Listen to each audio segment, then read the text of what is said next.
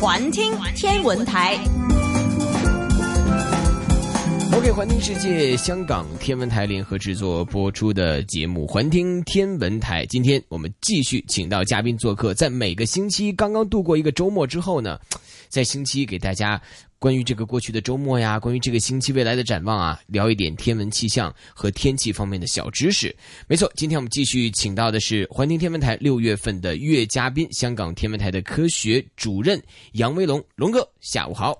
你好，下呃下下午好啊，大家好。嗯，这个我们继续来聊啊。今天呢，一上来呢，先给大家聊一个，呃，算是有一点生的 wording 啊，比较生的词。这个词呢，我估计你吃过，可能吃过什么鱼啊，也吃过什么。这个这个这个词总会跟这种莫名其妙的这种这种这个饮食连接在一起。但我们今天说的这个词儿呢，没关啊。探空，什么叫探空啊？嗯，探空是什么呢？嗯，呃，探索外太空。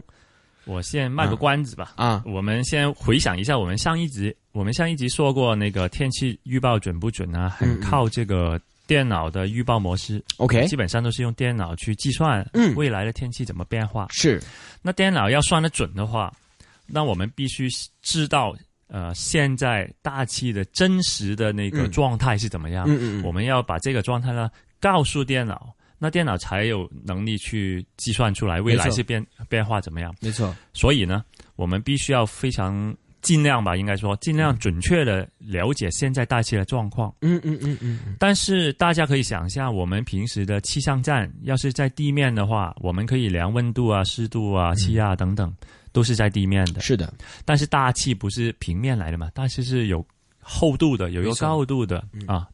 呃，大气大气的那个对流层啊，嗯大概有十公里左右的高度啊，十多公里。是，所以呢，我们必须除了在地面以外呢，我们也要监测嗯，高空上面嗯，嗯大，气的状况。嗯，这个探测高空的那个天气状况，哦我们就叫探空就是探索、探测啊、高空高空啊、的天气状况、哦，天气元素。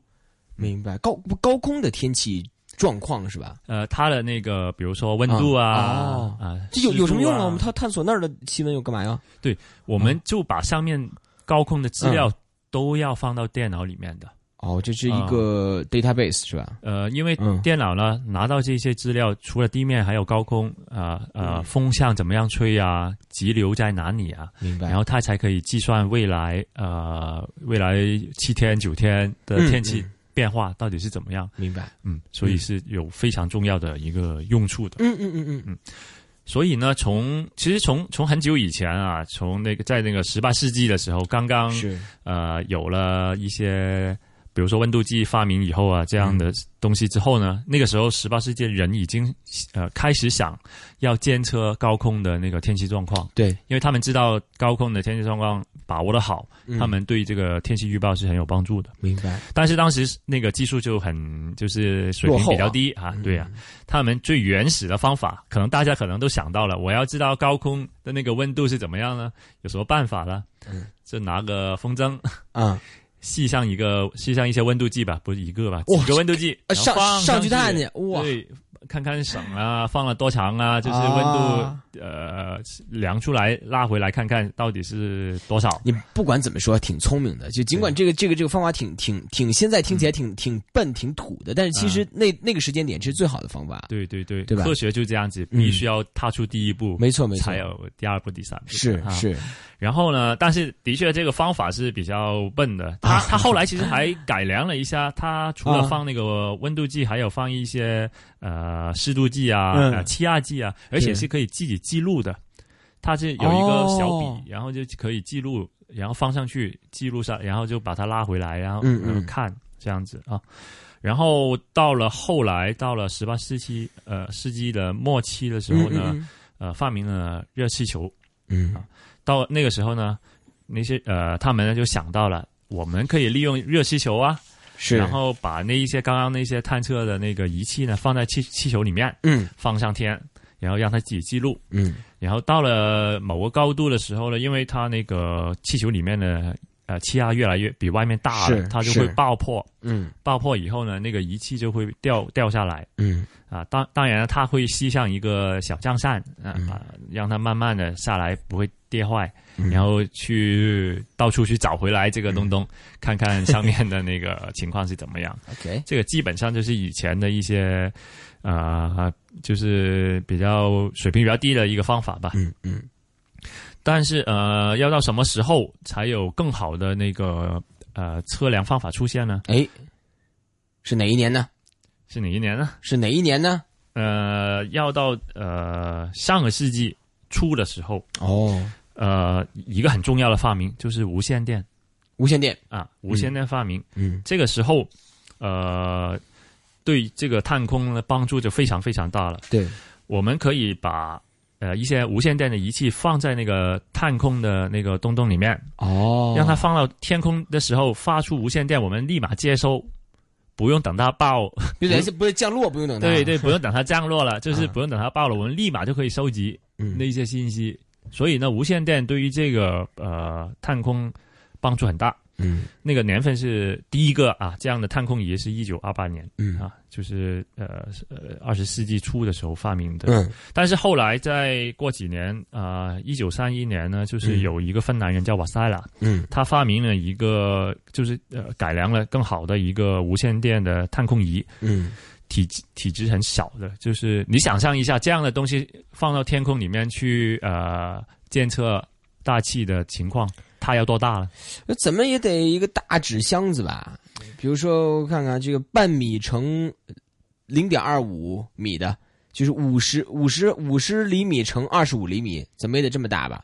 嗯，我说大了吗？其实大了就大是不好了，当然，哦因为为什么呢？哦，大它呃放上去，它它总有一天会掉下来的。其实对对对，那就那它不大小一点，啊、那么重，那呃，就火柴盒，那也太小了，也太小了。有一点。对你想象，他要做很多功夫，他工很多工作，他要温度啊、湿度啊、气压呀、还要发无线电，哦，那多大？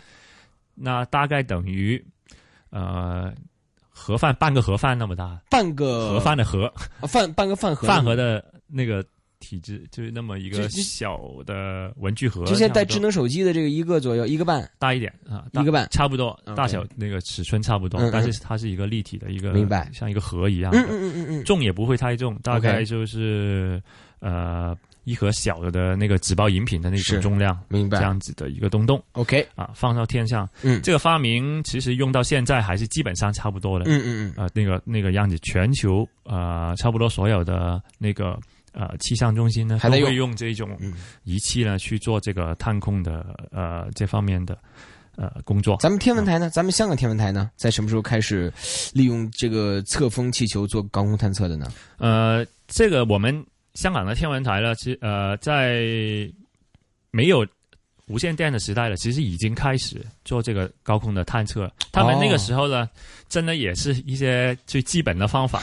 他们呢就用一个，也是用一个气球啊，然后把气球呢放到天空上，嗯，然后就要需要用目视的方法，人的眼睛目视，我的啊对天哪呃、啊一直看住它飞。！OK，啊，用呃一个一些工具啊，测量它的那个仰角啊、方位啊这样子。然后呃，他之前也研究了，知道了它那个升空的速度，所以立马记下来了，全呢就可以计算那个高空的那个风向啊、风速这样。嗯嗯，但是你可以知道这个有限制了，比如说它不可以飞太远，没飞太远看不见了。没错，然后呢，晚上晚上也比较难的，所以呢晚晚上的时候呢，我要我们那个时候就会呃放一个灯笼在那个气球上面，哦，让那个人能看得到。嗨，这太基本了啊！对对对，嗯这个是呃太太基本了，真的是。嗯但是到了后来呢，有了无线呃电之后呢，到了一九四九年呢，嗯，在香港天文台总部呢就开始呃装设了一个呃无线电的呃探空系统，是。而且呢那个时候开始呢就在金丝伯山小山上山丘上面呢嗯。找到一个地方用来呃放那个气球的。嗯，啊、呃我们一般天文台里面的人叫这个动作叫放波，广东话。哦仿仿包，啊、放波啊、嗯。放气球嗯。啊这样子做做这个高空探测。嗯。那个时候开始呢，就会用无线电呢，呃呃立马接收啊呃高空的温度、湿度啊、气压这些资料了。嗯，但是那个时候还需要了用一个雷达追踪这个气球，哦，呃，用来计算那个风向和风速。明白明白。啊，呃，但是到了到了最近啊，呃，从一九九七年开始呢，我们呃把那个技术更往前提升，嗯，推进。推进啊，嗯我啊就用这个 GPS 的方法了，嗯嗯。那个 GPS 已经成熟了，嗯。那我们呢就可以在地面和那个探测仪上面嗯。安装啊呃一一个特别的 GPS 天线，嗯嗯嗯。它一直飞的时候呢，靠那个 GPS 啊接收信号，就知道它的位置，嗯，可以立马计算出呃高空的风向和风速。OK，那这样子的话就更方便了，不用再用雷达去追踪，嗯。而且呢也不怕被那些比如说不好的天气啊、下大雨啊等等呢影响到那个那个接收那个测位置。嗯，咱们现在本港的这个探空全自动运作一天是几次？呃，我们现在最基本的一一天两次，有需要可以加到四次啊、哦。一般都在早上八点和晚上八点钟。明白明白啊、，知道为什么早上八点和晚上八点吗？不知道为什么啊、这个因为是太阳高度角变化呃格格林威治时间的零点和呃呃哦十二点，全世界一起的。所以呢，我们在这个时间放播，其实全世界超过一千个这样的观测站一起做这个不是动作的。自己自动放播还是人呃，放？我们我们自己我们天文台是自动的，它那个自动的系统呢，像一个货柜那么大的东西啊，啊、挺像一个 机器人的，其实。就开门放狗的感觉是。吗？呃，它往天开个门，然后那个哦气球呢，像人差不多人那么高的红色的气球，人啊抱不起、抱不住的，啊，然后就放上天空的，从那个金丝柏，现在也是。嗯，所以呢，要是你呃有机会的话，天气好，看气球玩儿，风对风没那么大的话，你早上七点多的时候，你看往那个金丝博方向看呢，有时候有机会呢可以看得到一个红色的气球，呃，往天飞上去，就就你们就如果近距离看是多大？这这个气球有多大？真的是人那么高，包包一个人包是包不起、包不哦住，的。那我大概那肯定能看到。如果真的是刚好赶上起飞的时候，而且是红色的，哦，明白明白。呃，是一个挺大的一个气球，看得见的啊，嗯尤其是天气好的时候可以看得见。嗯，我们这个探控的资料啊，我们除了用来放在电脑里面嗯。计算呢，嗯，其实我们也给那个呃市民可以看的。OK 对啊，啊，呃，我们两次观测，我们都会把那个呃结果。结果放到网上，对。呃，尽快的放到网上给大家看，有什么用呢？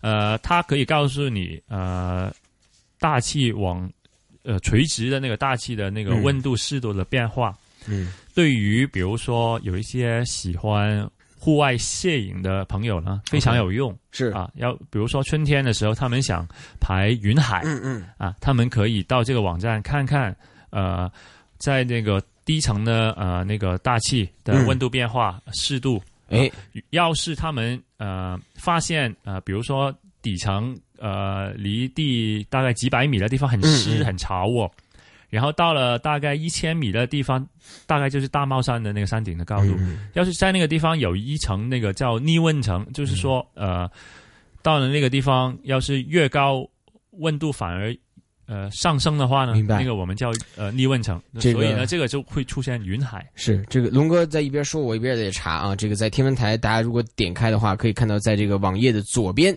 有一个社群天气资讯，然后再点击户外摄影天气资讯网页，大家就可以找到这样的一个高空资料了没。错，没错。嗯，环听世界，我们的环听天文台这一期继续请到的是来自香港天文台的科学主任杨威龙龙哥做客，下周一我们再约。再见。